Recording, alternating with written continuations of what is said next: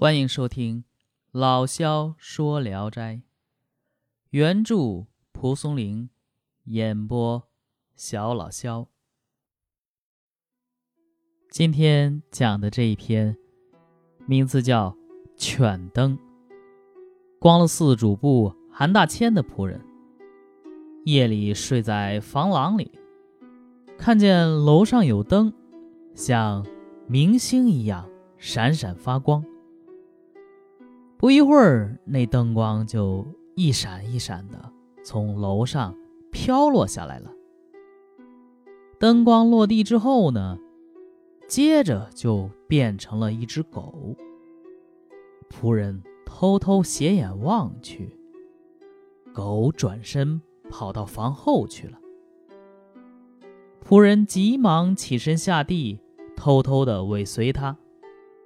狗进了花园。又变成一位女子。仆人心里啊，知道她是狐狸，所以又悄悄地回到房间躺下。过了一会儿，那女子也从后面跟来了。仆人假装睡觉，暗中观察她的动静。那女子伏在他身上，用力地摇晃他。仆人装作被惊醒的样子，问他是谁。女子没有回答他。仆人又说：“楼上的灯光，嗯，不是你吗？”女子说：“你既然知道，又何必再问呢？”于是两人共枕同床，几近鱼水之欢。从此。两人白天别离，夜晚欢会，竟习以为常了。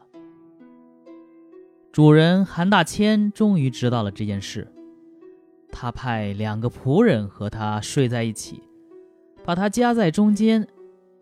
早晨，两个仆人醒来，却发现自己躺在床下，也不知道是什么时候从床上掉下来的。主人一听。更为恼怒，对仆人说：“那女人再来时，一定要把她捉住带来，不然的话，哼，你就要挨鞭子抽。”仆人不敢申辩，只好答应着退了出来。仆人心想：捉住她，哎，很难；不捉她吧，就肯定要获罪挨打。他正翻来覆去的左思右想、束手无策的时候，忽然想起啊，那女子有一件小红衫，总是贴身穿着，从来不肯离身。这一定是她的要害，拿到它就可以胁迫她就范。到了夜晚，女子来了，问他：“你的主人是不是让你来捉我呀？”仆人回答说：“呃，是有这么回事，但是我们二人感情深厚，我怎么肯干那种事呢？”到了睡觉的时候，仆人想偷偷剥取女子的小红衫，女子情急之下哭出声来，她用力挣脱而去，从此再也不来了。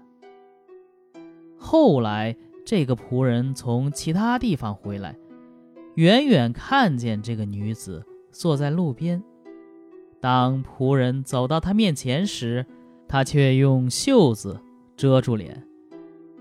仆人下了马，大声说：“你为什么要做出这个样子呢？”女子于是站起来，握着他的手说：“我以为你早已忘记了旧时的相好，现在看来，你还没有忘记旧情。”你过去的所为还可以原谅，我知道你是屈从于主人的压力，没有办法，我也不再怪你了。我们之间显然缘分已尽，今天特为你备了小酒宴，请你入席作为告别。当时正值初秋时节，田里的高粱长得非常茂盛，女子拉着他的手。和他一起走进高粱地，仆人很快就看到高粱地中有一处大宅院，他把马系好，走进院中，厅堂里的酒席早就摆好了。他们刚刚坐下，一群丫鬟就上菜敬酒。太阳快要落山了，仆人因为有事要回复主人，就向女子告辞了。他们出门以后，房宅、丫鬟、酒席都不见了，仍然是一片天龙分明的高粱地。好，这个故事就讲完了啊。这篇的标题呢比较特殊。从内容看呢，这不是一个什么偏正词，也就是什么犬做的灯或者犬的灯之类的，而是一个并列词啊，就是犬和灯。韩大千的仆人呢，对这个狐女啊，谈不上什么感情，只是一些欲望，所以啊，故事也就缺乏感人的力量，呃，就是一般的神鬼，呃，鬼狐的故事而已。《世说新语·伤逝》云：“圣人忘情，最下不及情。